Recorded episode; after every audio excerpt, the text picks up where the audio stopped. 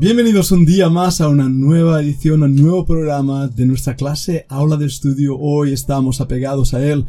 Un lugar donde estamos aprendiendo de las escrituras, de la profundidad de la palabra de Dios, aplicándola a nuestras vidas y buscando sobre todo al Señor Jesucristo para que en todo Él tenga la preeminencia. Los administradores de este aula de estudio queremos darte la bienvenida, la doctora Cami Tomasini y el pastor Pedro Piñol, Estamos aquí para servir al Señor y compartir con cada uno de vosotros las grandes verdades de la Escritura. Es nuestra oración que Dios sea glorificado y que a través de este aula de estudio todos nosotros nos acerquemos más a Él.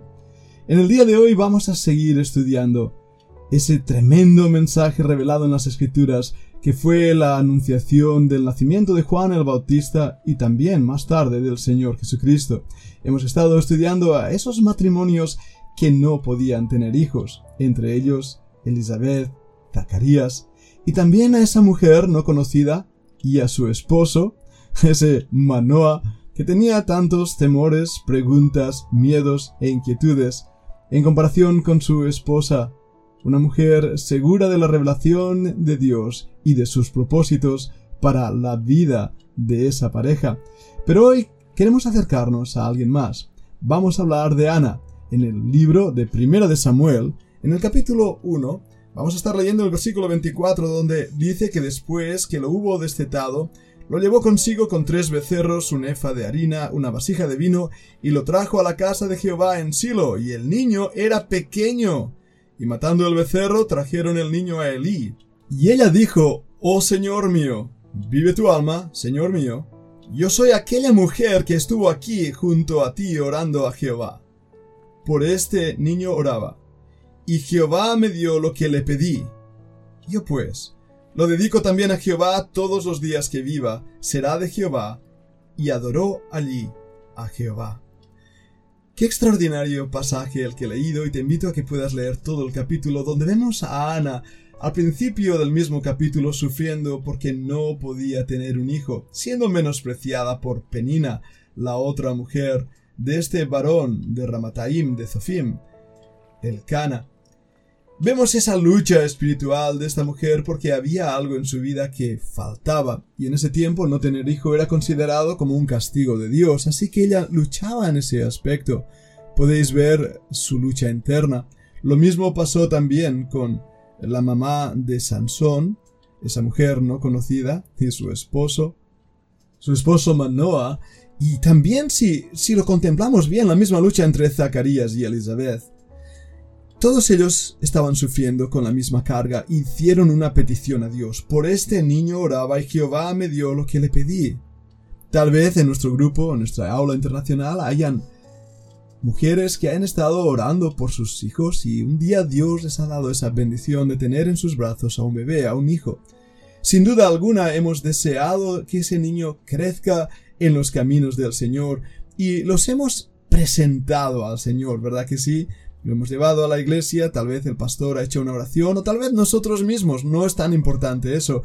La realidad es que ha habido un momento en que nos hemos dado cuenta que ese niño por el cual habíamos orado era realmente una preciosa joya en nuestras manos.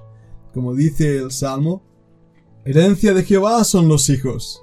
Y así de esta manera vemos a estos niños tan especiales, ¿verdad? Samuel, Sansón, Juan y el mismo Señor Jesús, todos ellos con un, con un plan específico de Dios para sus vidas, siendo ya entrenados desde el mismo vientre de su madre, como nos dice de Juan el Bautista, que estaba lleno del Espíritu Santo desde el vientre de su madre. Esa es una buena pregunta para los teólogos. Ahora bien, encuentro algo que nos llama la atención y me gustaría acercarnos en este podcast al hogar de estas familias. Les vemos de una manera adorando juntos al Señor. Es lo primero que vemos en todos ellos. Hay una relación especialmente de la madre muy claramente revelada en las escrituras, aunque también creo que el padre estaba ahí como pilar sosteniendo el hogar en una relación personal tal vez diferenciada de su esposa, pero sí, ambos están ahí, sosteniendo el hogar. Ahora bien, la protagonista en todas estas historias es la madre. La influencia que ella ejerce sobre ese pequeño varoncito es de suma importancia. Ella, en este caso Ana, había estado orando. También lo hizo Elizabeth. También lo hizo la mujer de Manoa. Lo vemos continuamente, esa relación íntima, personal, con Dios en el hogar paterno. Esos niños crecieron con un ejemplo de vida espiritual, una relación personal con ese Dios que había hecho algo extraordinario. Me pregunto cuántas veces los papás narraron a sus hijitos lo que Dios había hecho, cómo habían estado orando por ellos. Ese cariño, ese amor que vemos también en Ana que una vez al año traía al pequeñín esa toga, esa túnica pequeña, de hecho, como nos dice el versículo 19 del capítulo 2, que le hacía a su madre una túnica pequeña y se la traía cada año cuando subía con su marido para ofrecer el sacrificio acostumbrado. Esta mujer, Ana, fue bendecida con otros hijos. Pero del joven Samuel se dice que crecía delante de Jehová. ¿No recuerda esto también lo que se dice del mismo Señor Jesucristo que crecía? Míralo ahí en Lucas capítulo 2 y versículo 52 donde leemos que Jesús crecía en sabiduría y en estatura y en gracia para con Dios y los hombres. Otra pregunta para los teólogos. ¿Cómo podía el Dios soberano, omnisciente, el Dios encarnado Jesús, crecer en sabiduría y en estatura? Es una buena pregunta, ¿verdad? Pero en ambas situaciones nos muestra una realidad.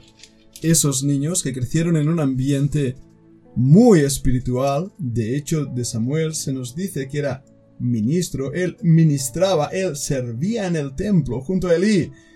Ese sacerdote viejo, corrupto, que tenía a sus hijos hechos un desastre y su propio hogar hecho una verdadera pena, una pena. De hecho, cuando vio a Ana orar, pensaba que estaba borracha. Tan necio era este sacerdote, que no discernía a la búsqueda de Dios de alguien que estaba alcoholizado. Tan necio era este sacerdote, que tenía a sus hijos aprovechándose y lucrándose con el ministerio. Una buena fotografía y representación de muchos de los ministros de nuestros días, como ayer hablábamos, que en vez de glorificar a Dios con sus vidas lo que hacen es engrandecer sus vientres. Pero, a diferencia de esto, vemos a este pequeñín, a Samuel, crecer. Vemos al Hijo de Dios, al Señor Jesucristo, crecer. Ahora, esa es una palabra muy interesante e implica muchísimas cosas. Crecer en sabiduría, en gracia, en estatura, nos habla de tres ambientes donde nuestros hijos deben crecer. Primeramente en su relación con Dios. En segundo lugar en su desarrollo emotivo y psicológico, mental. Pero en tercer lugar, físicamente. Como padres tenemos ahí algo que debemos tener en cuenta. Y debemos ante Dios recordar que nuestros hijos son realmente una dádiva de Dios que Él ha contestado a nuestras oraciones y nos ha dado una gran responsabilidad.